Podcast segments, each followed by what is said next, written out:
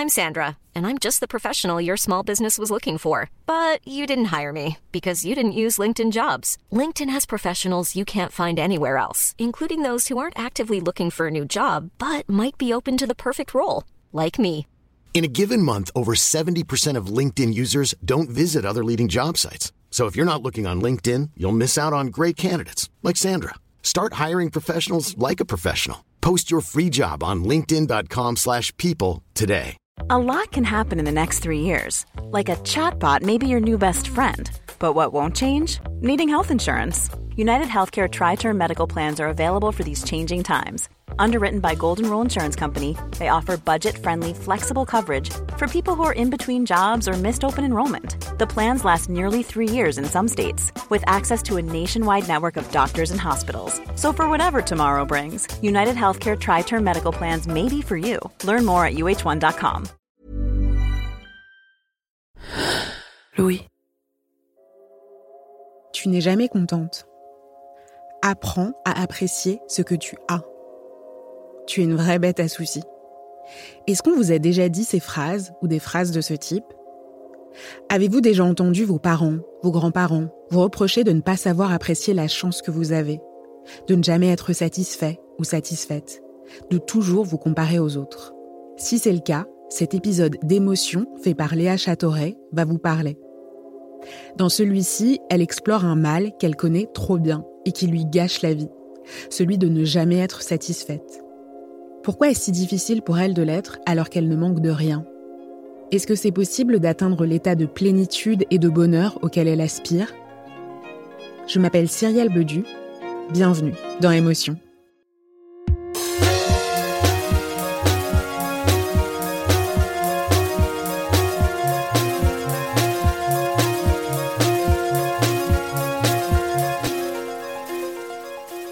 Sur le papier, on peut clairement dire que je suis plutôt gâtée par la vie.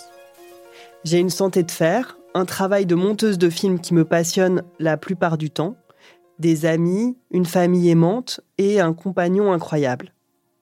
En plus de tout cela, il y a quelques mois, avant le premier confinement, j'ai accouché d'une petite fille, un bébé adorable que nous avons désiré et accueilli avec bonheur. Une semaine plus tard, c'était le début de l'épidémie du Covid comme tout le monde, j'ai été sidérée. Mais pour nous, le confinement était aussi l'occasion de se dédier entièrement à cette nouvelle arrivée dans notre cocon familial. D'autant que le rythme du monde extérieur était lui aussi comme ralenti. En fait, nous n'avions rien à faire et personne à voir. Pas d'intrusion familiale excessive, ni d'amis pressés de découvrir la merveille, pas de frustration de passer à côté de super fêtes auxquelles nous aurions dû renoncer à cause de notre nouvelle vie de jeunes parents rien que le silence et ce petit être fragile à rencontrer, à découvrir et à chérir. C'est à ce moment précis que j'ai alors réalisé que je ne savais pas trop si je pouvais me dire réellement satisfaite. Je suis plutôt joyeuse au quotidien, mais si on me demande, j'ai toujours une bonne raison d'être un petit peu mécontente, de ne pas trouver que la vie est complètement comme elle devrait être. À la naissance de ma fille, j'y ai pas coupé. J'avais du mal à me sentir satisfaite.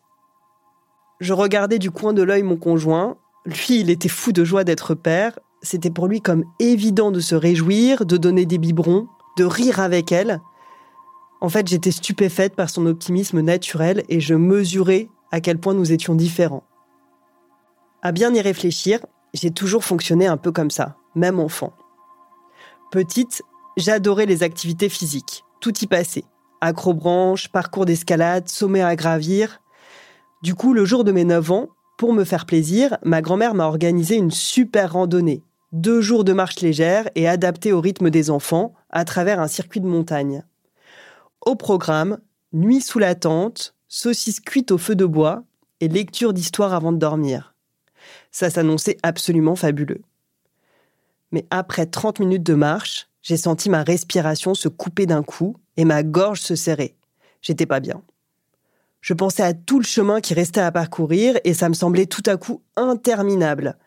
Je pensais au nombre de pas à faire, au nombre d'heures à marcher et surtout je pensais à toutes les autres activités que nous aurions pu faire ensemble, comme profiter de la balançoire, manger une glace, regarder un film.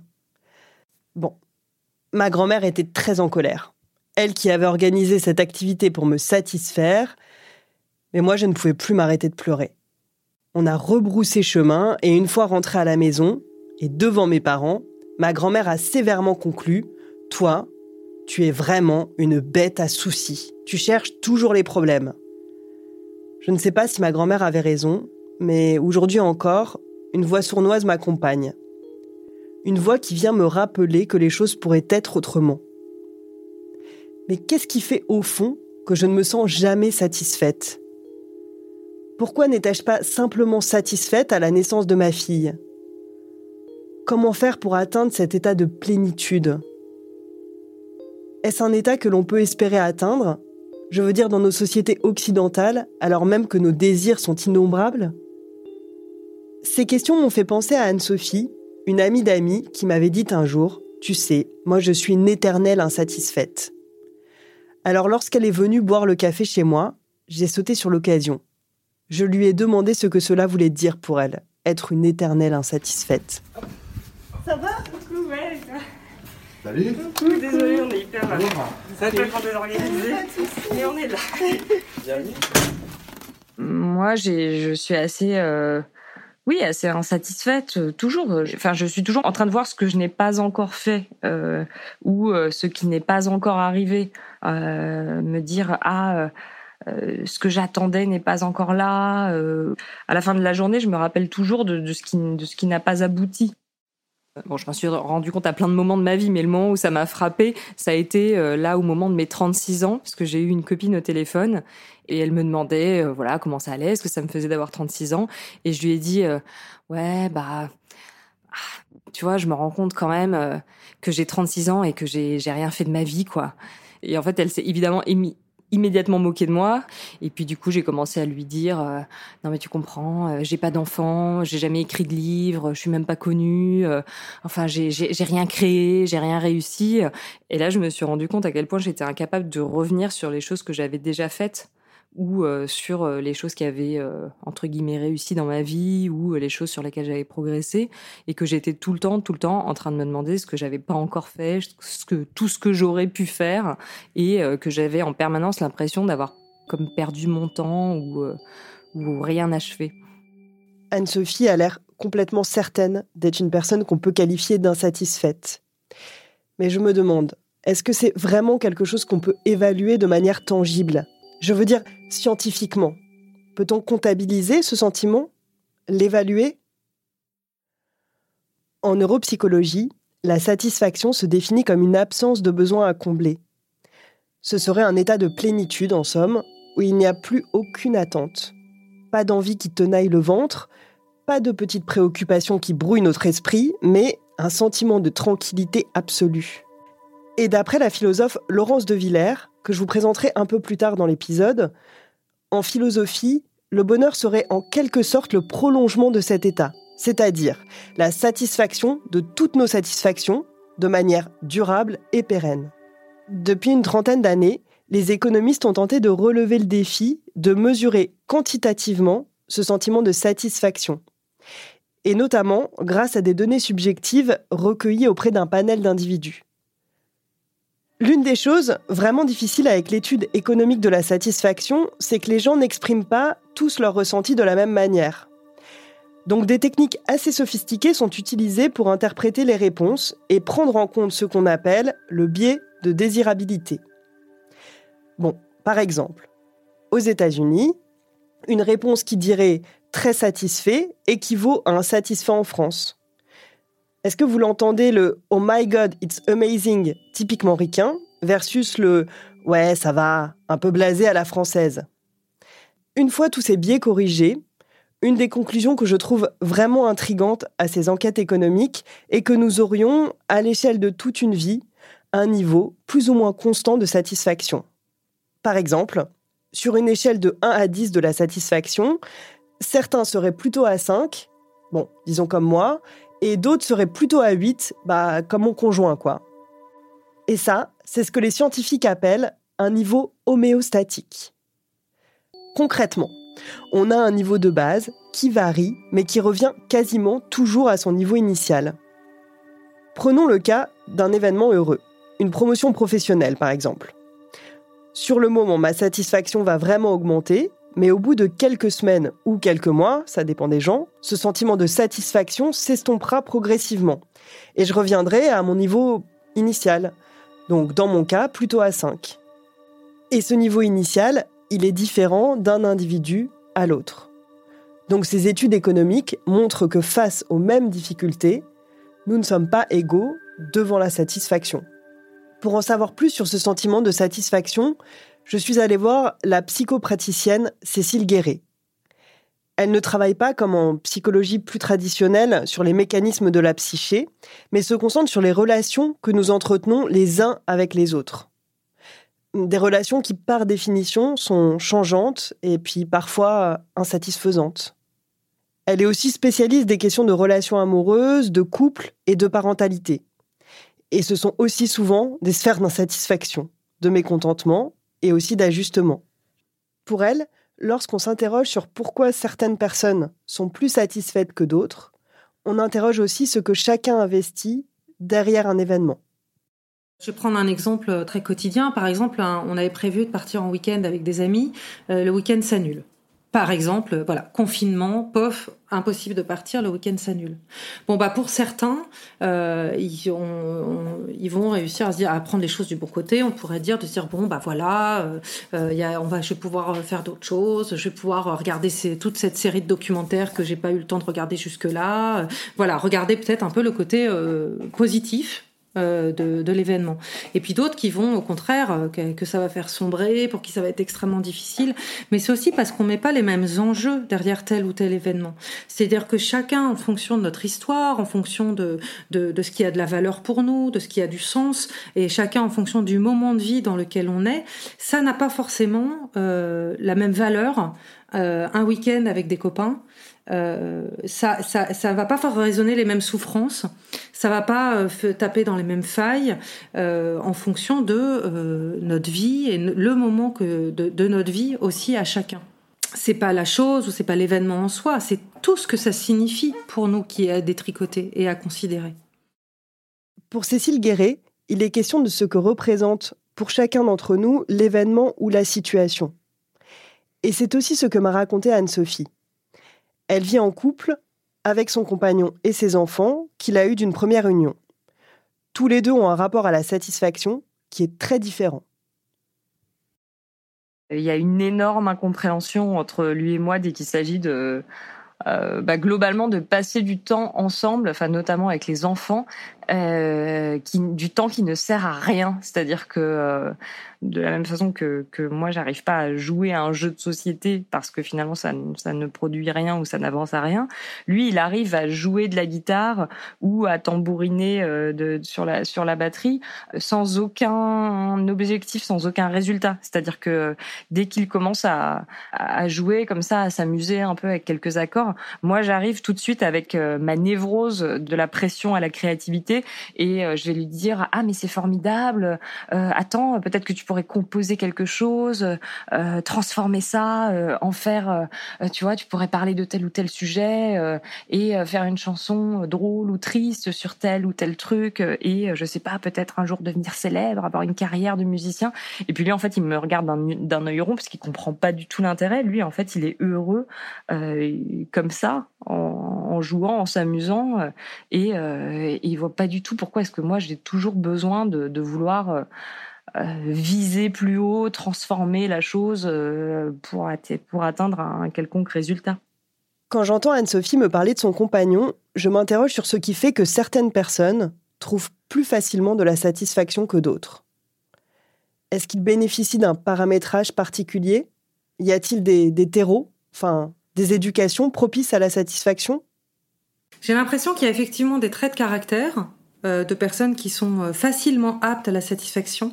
Il peut y avoir aussi des cultures familiales euh, où euh, quand on a grandi dans une famille où on, se réjouit, on, se, célèbre euh, ce qui fait plaisir, on se le dit, on regarde comme ça beaucoup le bon côté des choses, alors que d'autres cultures familiales qui auraient plutôt tendance à, souligner ce qui est difficile, ce qui, euh, est pesant.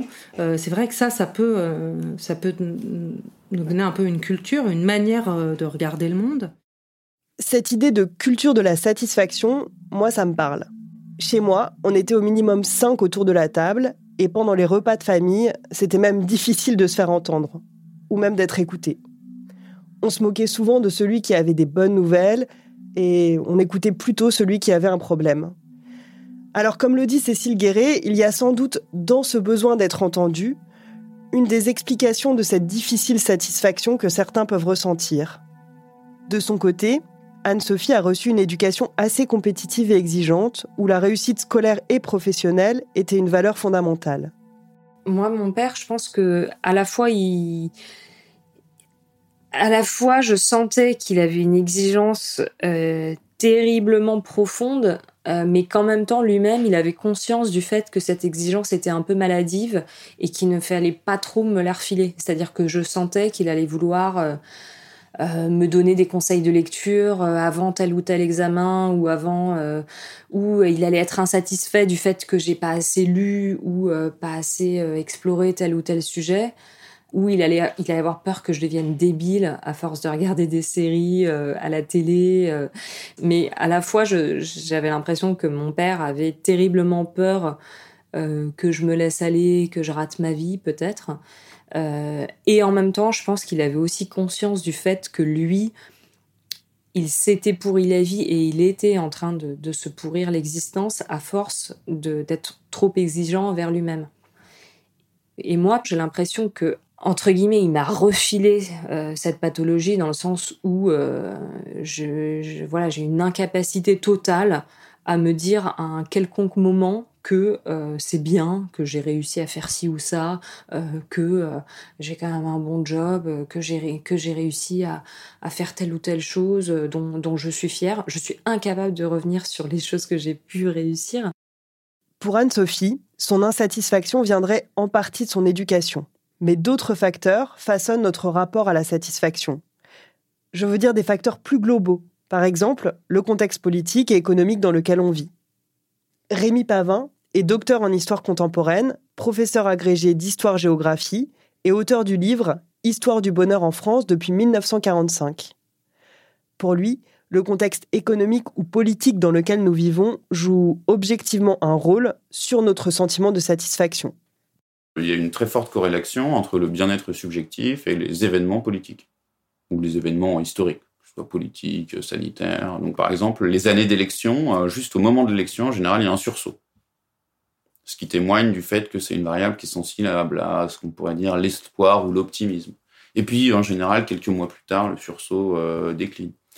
Euh, le sursaut est plus ou moins fort selon est, le, celui qui a élu. Par exemple, en 81, il y a un énorme sursaut euh, parce qu'en fait, traditionnellement, les gens de gauche se disent moins satisfaits que les gens de droite. C'est comme ça, pour plein de raisons. Euh, et donc, quand François Mitterrand est élu, tout d'un coup, ça fait un sursaut de satisfaction chez les gens de gauche. Les gens de droite sont en fait pas tant que ça effrayés, donc leur satisfaction ne baisse pas de manière dramatique. Et donc, on voit qu'il y a un pic dans les réponses des sondés au moment de François Mitterrand, pic qui déchante en 83 avec le tournant de la rigueur.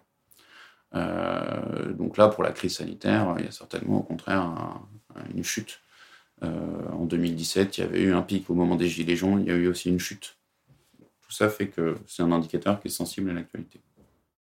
J'avoue que ça me fait du bien d'entendre que le contexte dans lequel nous vivons joue un rôle dans notre sentiment de satisfaction. Tout ne dépend pas de nous, de notre éducation ou de notre volonté. Alors j'ai cherché quelqu'un qui était né dans une époque différente de la mienne, pour comprendre, pour comparer. Françoise est née pendant la Seconde Guerre mondiale et elle a un rapport très différent du mien à la satisfaction et à la quête de celle-ci. Elle est plus sereine que moi. Et je pense que c'est le contexte dans lequel elle a grandi qui explique cela. Moi, je suis née donc euh, en 42.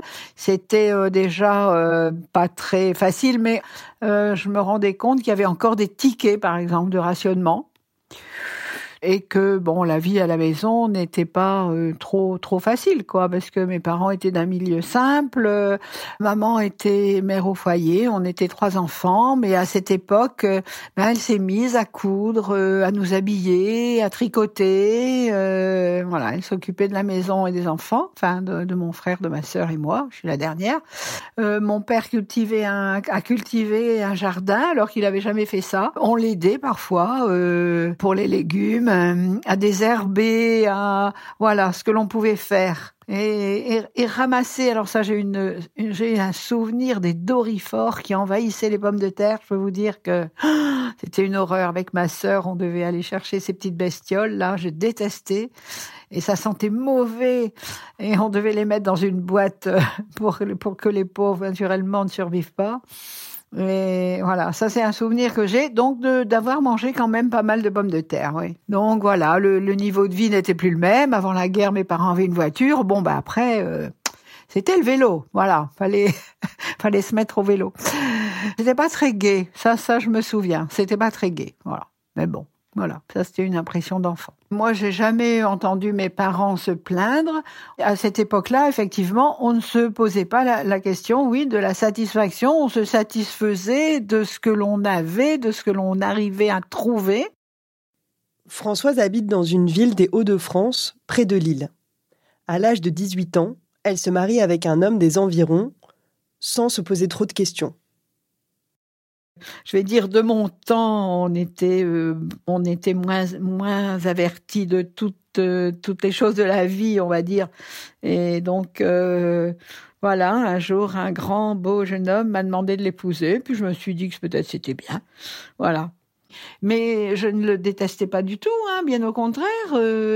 en fait, je ne ne savais pas, je, n'ai pas su ce que c'était vraiment que de tomber amoureuse tout compte fait.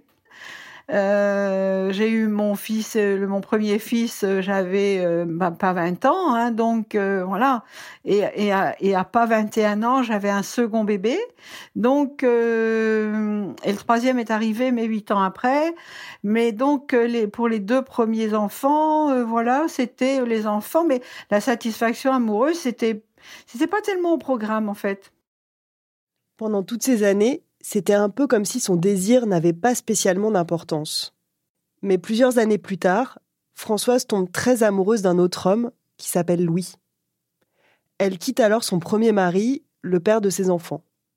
C'était plus, euh, je ne sais pas, comme euh, vous savez comment on décrit le mariage, c'est un devoir, faut faire ceci, faut faire cela, faut être là, faut faut s'occuper des enfants, faut voilà. Euh, ben voilà, c'était ça. C'était après le vrai bonheur ou le, les relations sexuelles, on n'en parlait pas et c'était au second plan quoi. Enfin, je veux dire, on n'en parlait pas comme librement non plus comme on en parle maintenant. Françoise appartient à une génération pour laquelle la question de la satisfaction ne se posait pas. Et cela fait écho à ce que m'a expliqué l'historien Rémi Pavin. Pour lui, la notion de satisfaction ou de bonheur est une idée neuve. La génération de nos grands-parents ne se posait pas la question dans les mêmes termes. Il analyse l'évolution de cette valeur en prenant comme objet d'étude les films, les livres, la presse, les journaux intimes ou les sondages d'opinion. Et pour lui, notre époque individualiste fait bien la part belle à la quête d'une satisfaction personnelle et constante. Au sortir de, la Seconde Guerre mondiale, euh, le bonheur, la satisfaction euh, sont des valeurs encore euh, très secondaires. Et puis, progressivement, les choses évoluent. Alors, plusieurs paramètres, hein, plusieurs faisceaux de, causes permettent de, l'expliquer. On a en négatif, finalement, la déprise de valeurs concurrentes la gloire, la puissance, la religion, le devoir, le fait de faire son devoir pour faire son devoir, finalement, sont de plus en plus battus en brèche et euh, partiellement, voire totalement démonétisés. Donc du coup, il y a un vide.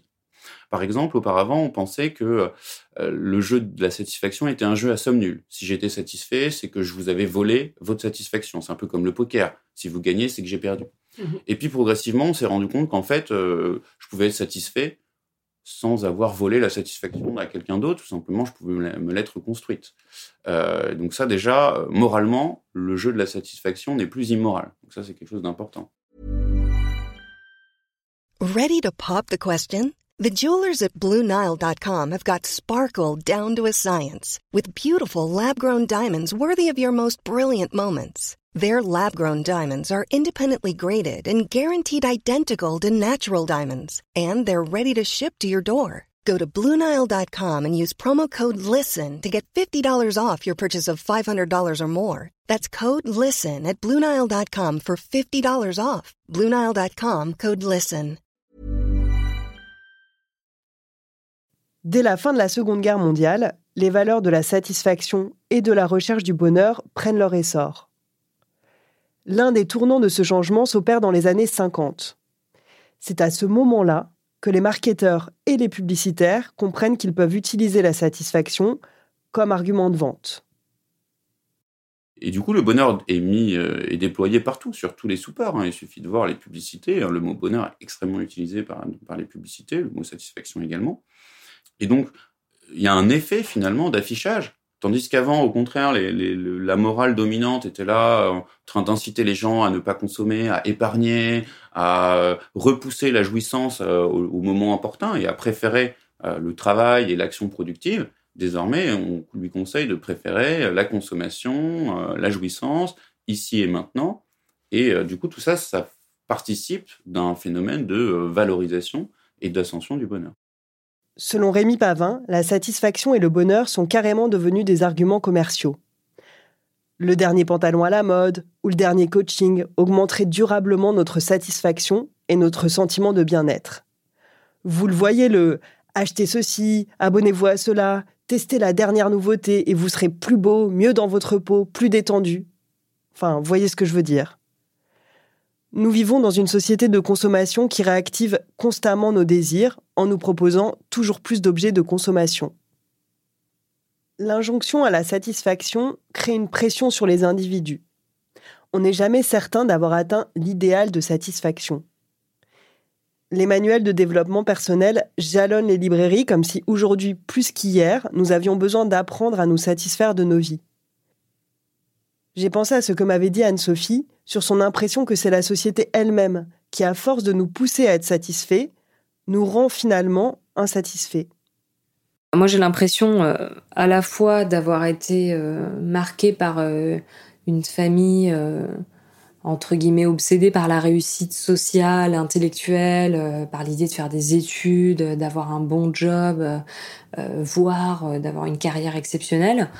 Euh, et en même temps euh, d'être aussi euh, travaillé par une exigence plus large de la société qui, ne concerne pas que moi, qui concerne tout le monde, qui est vraiment cette idée selon laquelle on doit tous se dépasser, chaque année faire mieux que l'année d'avant, éventuellement changer de job tous les six mois, tous les ans, toutes les semaines peut-être, et être en permanence en train d'essayer de nouvelles choses, de devenir toujours plus que ce qu'on est. Euh, et, en même temps, on n'a même pas le droit d'assumer le fait qu'on soit euh, euh, déprimé d'être nul. C'est-à-dire que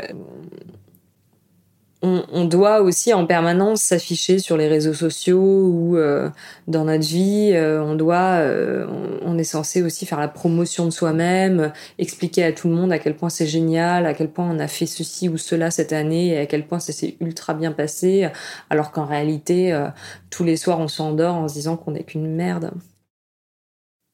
En entendant Anne-Sophie, j'ai d'abord ri. Et puis, je me suis sentie triste et fatiguée. Sans doute parce que c'est épuisant à la fin, cette pression à la réussite. Je veux dire, c'est épuisant de devoir être tout le temps au top. Et puis, de toute façon, on n'est jamais vraiment sûr d'avoir atteint notre objectif, ni si cet objectif est atteignable. Cécile Guéret, la psychopraticienne que vous avez entendue plus tôt, m'a parlé du travail du philosophe et psychologue Carlos Strenger. Il est auteur de La peur de l'insignifiance nous rend fous. Dans ce livre, il dit que nos critères de satisfaction, sont déterminés en grande partie par les réseaux sociaux.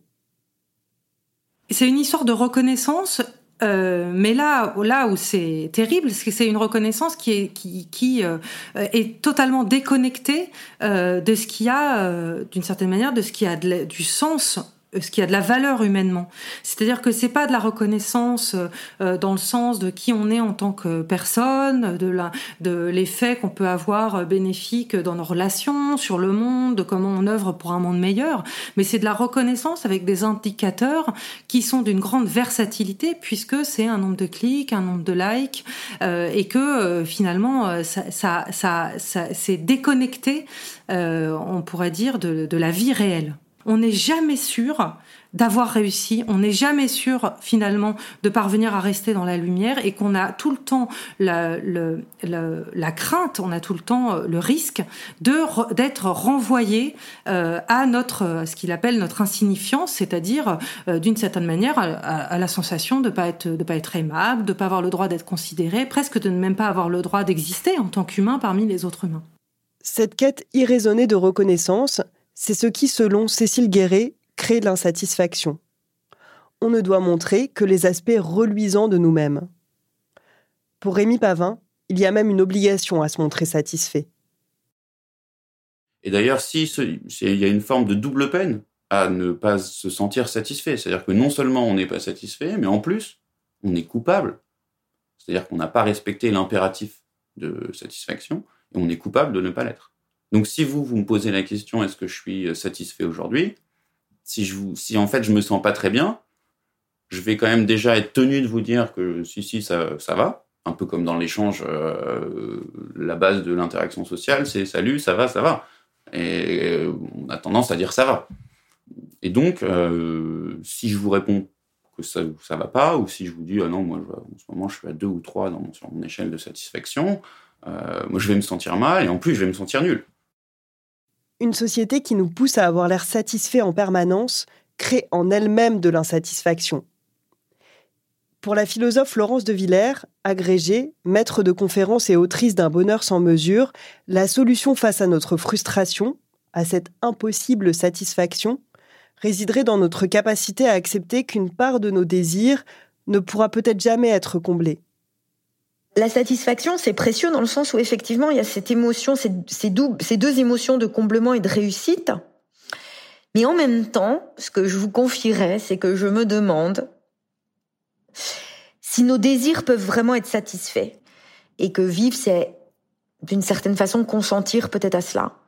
Et ce que va montrer Hobbes, c'est qu'en réalité, ce qu'on veut, c'est pas être satisfait. Ce qu'on veut, c'est continuer à désirer. Thomas Hobbes, dont parle Laurence de Villers, est un philosophe anglais du XVIe siècle. Donc quand je dis je veux faire le, blanc, le Vendée Globe ou euh, je veux habiter en Corse ou euh, je sais pas euh, plein d'autres euh, désirs, hein, on en a tous tout un petit paquet. Euh, c'est pas tant la satisfaction de ce désir que je veux, c'est si jamais ce désir est satisfait, pouvoir continuer à désirer parce qu'effectivement, quand j'aurais fait le Vendée Globe, mais j'aurais peut-être envie d'aller au pôle Nord, et donc Hobbes dit, nous voulons nous assurer le pouvoir de continuer à, désirer. Et, il s'objecte à lui-même, non pas parce que on serait jamais satisfait, mais si, on peut être satisfait. Mais la satisfaction ne met pas fin au désir. Elle me donne la preuve que je peux continuer à désirer. Et c'est ça que je veux. Pour Laurence de Villers, ce qui est important, ce n'est pas de combler tous nos désirs, mais de pouvoir continuer à désirer.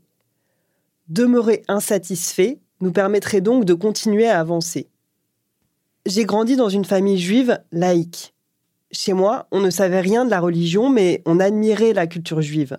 On cherchait à la transmettre sans savoir vraiment de quoi il en retournait. J'ai hérité de cette éducation un profond respect pour ceux qui étudient le texte, ceux qui connaissent l'histoire en quelque sorte. C'est le cas de Delphine Orviller, rabbine de France. Dans la tradition rabbinique, selon elle, c'est une certaine insatisfaction qui conduit à un retour perpétuel au texte, à une volonté de ne jamais se contenter d'une vision. Au fil de ses ouvrages, elle dépeint le religieux comme un insatisfait qui questionne sans cesse le texte pour mieux le comprendre. En fait, pour le voir sous un nouveau jour. Questionner ce qui ne nous comble pas entièrement serait ainsi le moyen de redécouvrir la situation par une lecture différente d'ouvrir de nouvelles portes et de découvrir des horizons insoupçonnés. Pour aller plus loin, j'ai demandé à Cécile Guéret, psychopraticienne que vous avez entendue plus tôt, de me donner son avis sur la question dans le champ de son domaine d'expertise. Je lui ai demandé à quel moment l'insatisfaction devient un moteur pour se questionner soi-même. J'avais dans la tête l'image de ce religieux qui retourne à son texte pour le revisiter. Bah ouais, c'est souvent le moment effectivement qui nous fait arriver en thérapie. Hein. C'est-à-dire qu'on sait, on a, on a, on a pu, euh, on, a pu vivre avec ce qui était difficile, ou en tout cas, on, bon, on, arrivait à cohabiter avec nos difficultés, nos souffrances, et puis euh, tout à coup, c'est, plus supportable. Il y a, il y a, il y a, quelque chose, il y a de l'insupportable qui nous fait euh, demander du soutien, aller en thérapie, vouloir. c'est ça qui est très intéressant aussi, je trouve, c'est que c'est ce moment de mise en mouvement je crois que l'insatisfaction, elle peut créer du mouvement au moment où, d'une certaine manière, elle, euh, elle, fait, elle fait souffrance. Cécile Guéret voit donc l'insatisfaction comme une sorte de jauge, de régulateur, de baromètre intérieur pour questionner le monde et soi-même. Et moi, avec l'arrivée de ma fille, j'ai aussi été amenée à me réinventer. Un enfant qui débarque dans sa vie, c'est beaucoup moins de temps disponible, beaucoup plus de fatigue et beaucoup plus de sources de frustration, donc d'insatisfaction. Mais à l'image de ce religieux, je me réinvente, un peu différente de ce que je pensais être, et j'essaye de me réconcilier avec cette insatisfaction, parfois chronique, car elle fait partie de la nature humaine, comme me le dira Laurence de Villers tout d'un coup, vous voyez, il y a comme une dilatation, la vie est plus grande, mais en même temps, on se dit, bah, c'est ça qu'il faudrait faire, c'est comme ça qu'il faudrait vivre. Pour moi, c'est ça l'intranquillité positive, c'est ce qui nous fait chercher la vraie vie au sein de la vie. C'est-à-dire que il y a en nous quelque chose qui fait qu'on ne peut pas faire du surplace, qu'on n'est pas euh, né pour piétiner, euh, qui a en nous un, un moteur, une... Leibniz parle de démangeaison, de petites démangeaisons, qui fait qu'on est fondamentalement intranquille, inquiet. Il y a quand même, même au cœur d'une joie ou d'un bonheur, il y a l'idée que, oui, qu'on a besoin de plus grand que ce qu'on vit, qu'il y a peut-être dans la vie plus de vie que ce qu'on imagine, qu'il y a, alors j'ai employé un grand mot, hein, mais je pense qu'il y a une transcendance dans la vie, qu'il y a que la vie c'est pas, euh, euh, c'est toujours plus que ce qu'on imagine. C'est euh, c'est pas uniquement euh, la routine des jours, c'est pas uniquement euh, le côté terne parfois de nos vies, c'est pas c'est pas uniquement le désespoir, qu'il il y a quelque chose dans, dans la vie qui est plus que la vie. Selon la philosophe Laurence de Villers, la recherche de la satisfaction, cette quête perpétuelle pourrait donc être un moteur, voire une possibilité pour chercher la vraie vie. C'est un peu ce qui s'est passé pour Françoise quand elle a rencontré Louis, son deuxième mari. Quelques années plus tard, malheureusement, ce dernier est décédé. Selon elle, c'est à ce moment-là que son rapport à la satisfaction a définitivement basculé. Ben c'est à ce moment-là où euh, il y a certaines personnes qui m'ont dit on ne te reconnaît pas parce que j'étais pas comme ça, parce que j'étais, euh, bon, je vais pas dire de, vilains mots, mais enfin j'étais pas, toujours facile à vivre. Hein.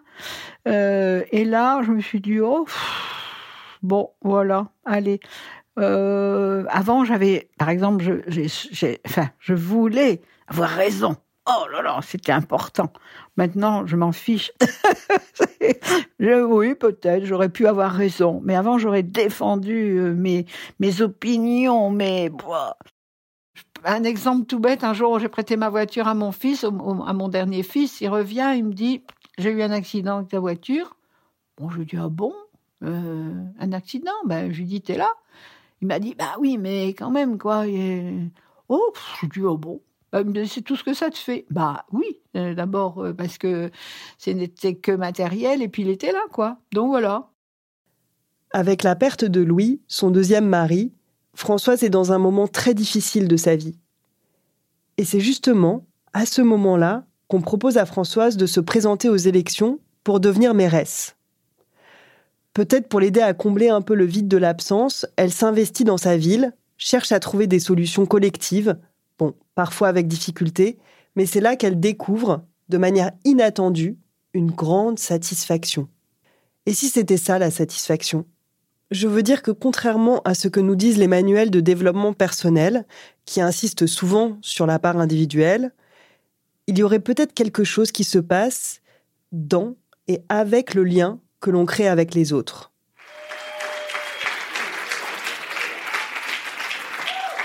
J'espère que vous applaudirez à la fin aussi, hein, parce que bon là.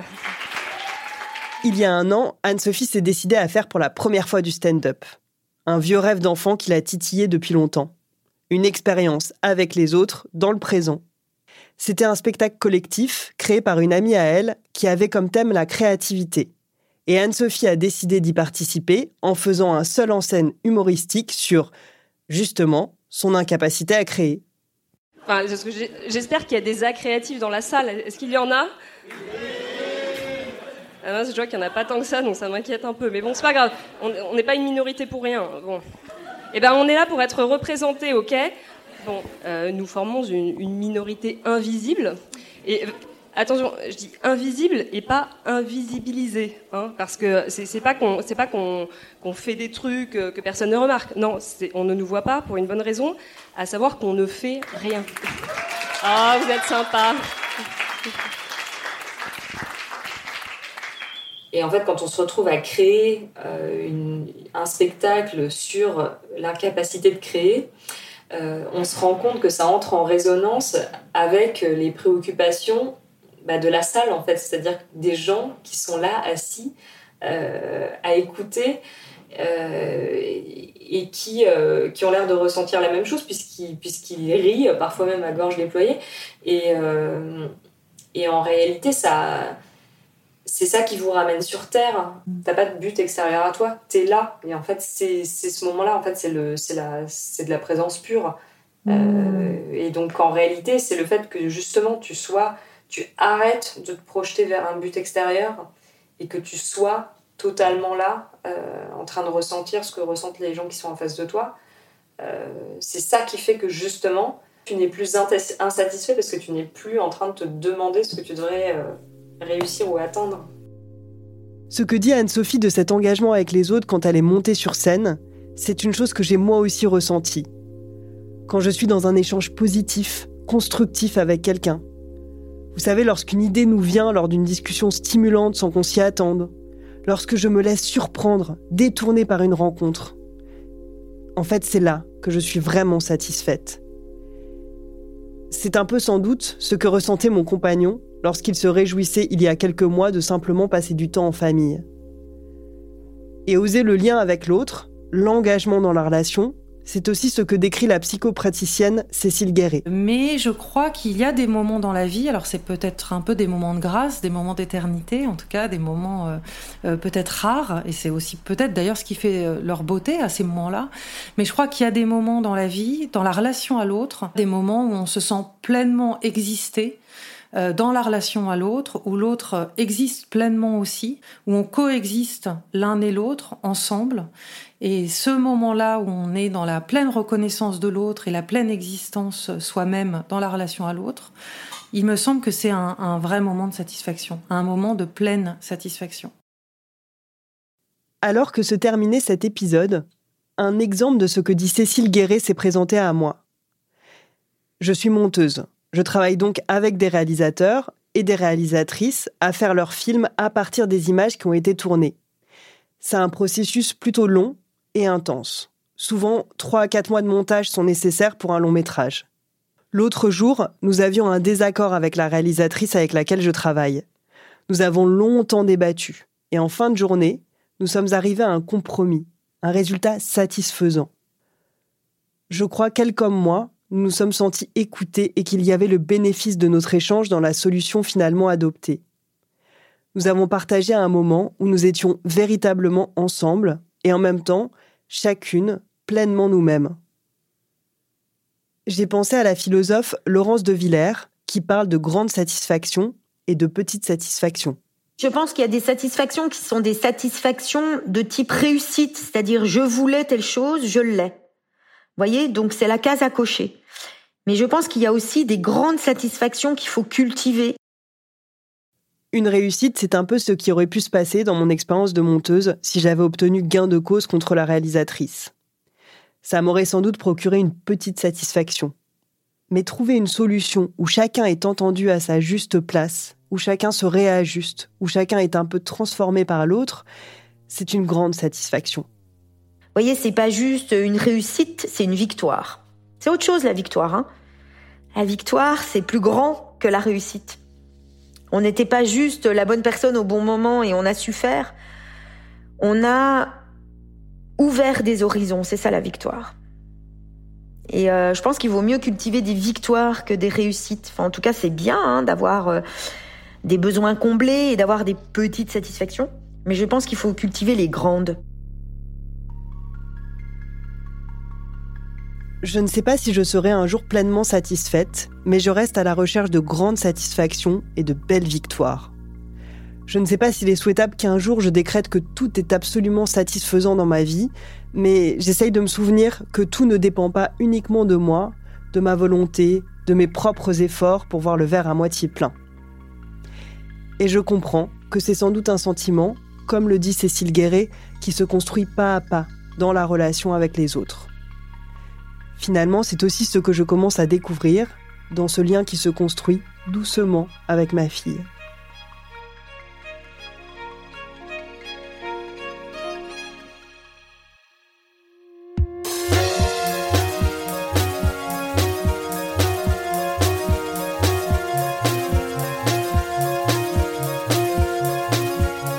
Vous venez d'écouter Émotion, un podcast de Louis Média. Suivez-nous sur Instagram et sur Twitter, at Émotion Podcast, émotion avec un S. Léa Châteauret a réalisé cet épisode. Merci à ses interlocutrices et à ses interlocuteurs de lui avoir accordé de leur temps. Vous retrouverez leurs œuvres et leurs références sur notre site louismedia.com. J'étais en charge de la production et de l'édition de cet épisode. Marine Kéméré a fait la réalisation Jean-Baptiste Aubonnet s'est occupé du mixage et Nicolas Degélis a composé le générique d'émotion. Marion Girard est responsable de production de nos podcasts. Maureen Wilson est responsable éditoriale. Mélissa Bounois est à la direction des productions et Charlotte Pudlowski est directrice éditoriale. Émotion, c'est un lundi sur deux, là où vous avez l'habitude d'écouter vos podcasts. iTunes, Google Podcasts, SoundCloud, Spotify ou YouTube. Vous pouvez nous laisser des étoiles et nous laisser des commentaires. Et si cet épisode vous a plu, parlez-en autour de vous. Et si vous aimez Émotion, vous aimerez sûrement nos autres podcasts, comme Travail en cours, le Book Club, Entre, ou encore notre tout dernier, Passage, qui est un podcast d'histoire vraie qui questionne notre point de vue. Bonne écoute et à bientôt.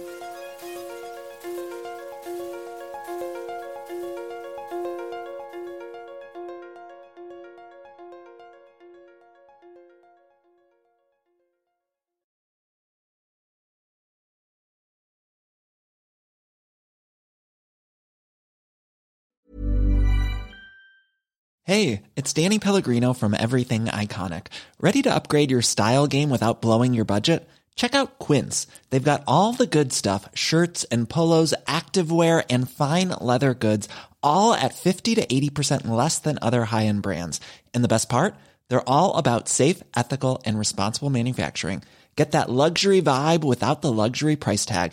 Hit up quince.com slash upgrade for free shipping and 365 day returns on your next order. That's quince.com slash upgrade. Brought to you by Lexus. Some things do more than their stated functions, because exceptional things inspire you to do exceptional things. To this select list, we add the all new Lexus GX. With its exceptional capability, you'll see possibilities you never knew existed, sending you far outside your comfort zone. But as much as the GX challenges you, it also spoils you. Its intuitive technology and luxurious features mean that wherever you go, you'll never go without. Live up to it. The all new Lexus GX.